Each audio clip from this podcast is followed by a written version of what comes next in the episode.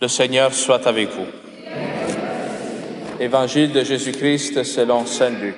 Gloire à toi, Seigneur. En ce temps-là, Jésus entra dans un village. Une femme nommée Marthe le reçut. Elle avait une sœur appelée Marie, qui s'étant assise aux pieds du Seigneur, écoutait sa parole. Quant à Marthe, elle était accaparée par les multiples occupations du service. Elle intervint et dit, Seigneur, cela ne te fait rien que ma sœur m'ait laissé faire seule le service. Dis-lui donc de m'aider. Le Seigneur lui répondit, Marthe, Marthe, tu te donnes du souci et tu t'agites pour bien des choses. Une seule est nécessaire. Marie a choisi la meilleure part et elle ne lui sera pas enlevée. Acclamons la parole de Dieu. Louange à toi, Seigneur Jésus. Alors, vous avez écouté, dans la première lecture, on parle de l'histoire d'Abraham. Abraham, vous le savez, c'est ce, cet homme qui, le premier, euh, dans l'histoire de l'humanité, a une relation de proximité avec Dieu. Et vous connaissez son histoire. Abraham, son drame, c'est de ne pas avoir des enfants. Parce qu'à son époque, pas avoir des enfants, c'est comme euh, synonyme de malédiction.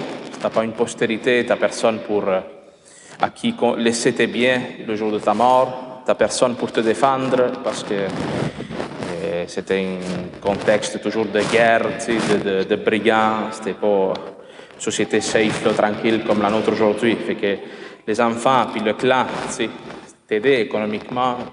Un homme qui n'avait pas cela était maudit. Alors, Abraham, lui, il commence son long voyage sur une parole qui lui est dite par Dieu, mais en même temps, cette promesse ne semble pas s'accomplir, cette promesse d'un enfant.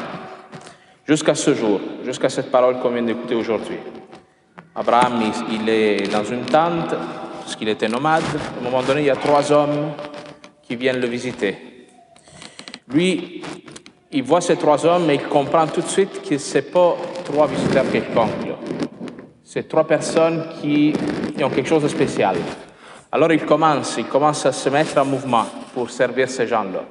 Vous avez entendu, il prépare du lait, bon, il tue un, un chevreau, il prépare de la bouffe, tout. Mais Abraham doit s'arrêter à un moment donné, parce que ce visiteur-là, vous l'avez compris, est Dieu, n'a pas besoin d'être servi. Il n'a pas besoin de recevoir des choses.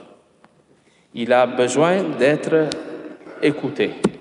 Parce que ce visiteur-là, il a quelque chose à donner à Abraham qui est beaucoup plus grand que ce qu'Abraham peut lui donner. Et cet homme lui promet un fils. Il dit dans un an, tu auras un fils, alors que sa femme, vous savez, Sarah était, était stérile. Même Sarah écoute cette promesse que ces trois hommes font, puis elle se met à rire parce qu'elle dit c'est impossible. Comment cela va arriver? C'est impossible. Ça, il y a un doute, non?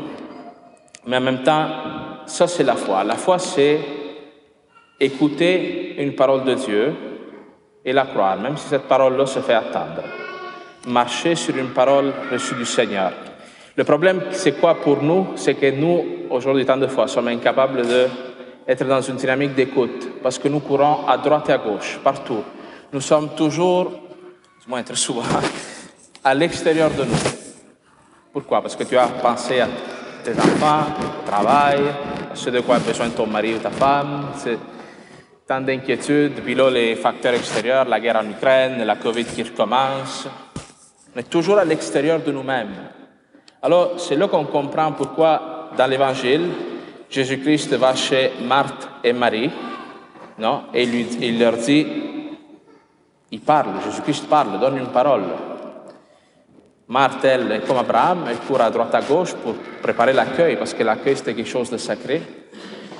Et Marie, elle s'assoit et elle écoute. Écoute une parole de Dieu. Elle rentre à l'intérieur d'elle. Marthe, vous l'avez entendu, elle se fâche parce qu'elle voudrait que Marie l'aide.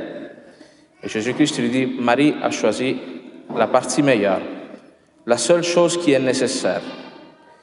Qu'est-ce qui est nécessaire pour nous avant toute autre chose C'est d'être certain que Dieu nous aime. Parce que cet évangile-là, on le met souvent comme en opposition. Là. Marthe est la, est la vie active, la femme qui court, qui fait des choses, le service de charité, le social, non? Tandis que Marie, elle, est la contemplative, celle qui est. Mais ça, c'est une fausse opposition parce qu'il n'y a pas de vie active sans vie contemplative. Aujourd'hui, un des mots les plus graves de notre société, c'est le burn-out, non? Combien de gens font de burn-out, là, ils s'épuisent, là, ils sont brûlés tout ça. Mais pourquoi? C'est pas parce qu'on a trop de choses à faire, là. Moi, je regarde nos parents, nos arrière-grands-parents sur leur ferme, là. Il y avait bien plus de choses à faire que nous autres, euh, assis à nos bureaux, là, devant un ordi, tu. Ce qui manque, ce qui nous épuise, c'est que souvent nous n'avons pas assez d'amour en nous. Autrement dit, ce que tu fais, pourquoi tu le fais? C'est quoi la raison profonde de ton action aujourd'hui? Pourquoi tu sers ton mari? Pourquoi ta femme, tes enfants euh, Pourquoi tu travailles? Pourquoi tous les jours tu vas faire ce travail-là? Hein? Souvent, c'est une crise de sens en nous qui fait qu'on se décourage et on avance dans notre vie en se traînant, en, essayant d'endurer notre vie. C'est différent pour quelqu'un qui prend le temps d'être nourri intérieurement, comme Marie le fait par la parole de Dieu, quelqu'un qui est conscient du sens de sa vie, qui est conscient du sens de ce qu'il fait. Hein? C'est pour ça que être dans ce monde sans savoir pourquoi tu vis est un drame, parce que si tu ne sais pas c'est quoi ta mission dans cette terre, tout est absurde. Et tu ne peux pas endurer l'absurdité pendant toute ta vie. Ça, ça nous range de l'intérieur. Alors voilà pourquoi Jésus-Christ dit que Marie a choisi la partie meilleure. Toi, on est concrètement, cette parole est, très concrète. Comment tu nourris ton âme? Moi, quand je fais des baptêmes, souvent je dis aux familles, nous, on a trois euh, parties de notre être. Le corps, l'esprit et l'âme. Alors le corps, tu dois le nourrir en mangeant, mais aussi en faisant du sport, tu dois bien traiter ton corps, sinon il va te lâcher la Tu as raison, tu dois l'alimenter, je veux dire, euh, tu as, raison, mais aussi ta vie affective, sais, comme avoir des amitiés, un rapport de couple qui marche. Mais à un moment donné, il y a aussi ton âme, qui est cette partie en toi qui veut savoir le pourquoi des choses, pourquoi tu vis, qui a besoin d'être en contact avec Dieu. Et cette partie-là, est-ce que tu fais comme Marthe? Pour Marthe, alimenter sa vie spirituelle, c'est comme perdre du temps. Parce que dans le temps que tu es assis à Jésus-Christ, ben, tu ne travailles pas, tu ne fais pas d'argent, tu ne sers pas l'autre. Non? Pourquoi on a tant de misère à prier aujourd'hui? Parce que notre raison nous dit que la prière, c'est une perte de temps. La prière, c'est le combat le plus difficile de la vie chrétienne. Parce que tu dois aller contre cette partie rationnelle de toi, cette partie activiste un peu qui te dit, t'asseoir 15 minutes devant le Saint-Sacrement, ben, ça ne va pas préparer ton souper. Tu? Non, alors il s'agit vraiment de croire que le Seigneur a quelque chose de plus à te donner dans ce temps-là. Hein, et de renoncer à d'autres choses pour que ton âme soit nourrie. Et quand tu as cette intimité, cette unité profonde avec Jésus-Christ, la vie est plus facile, la vie est plus belle, la vie est moins lourde.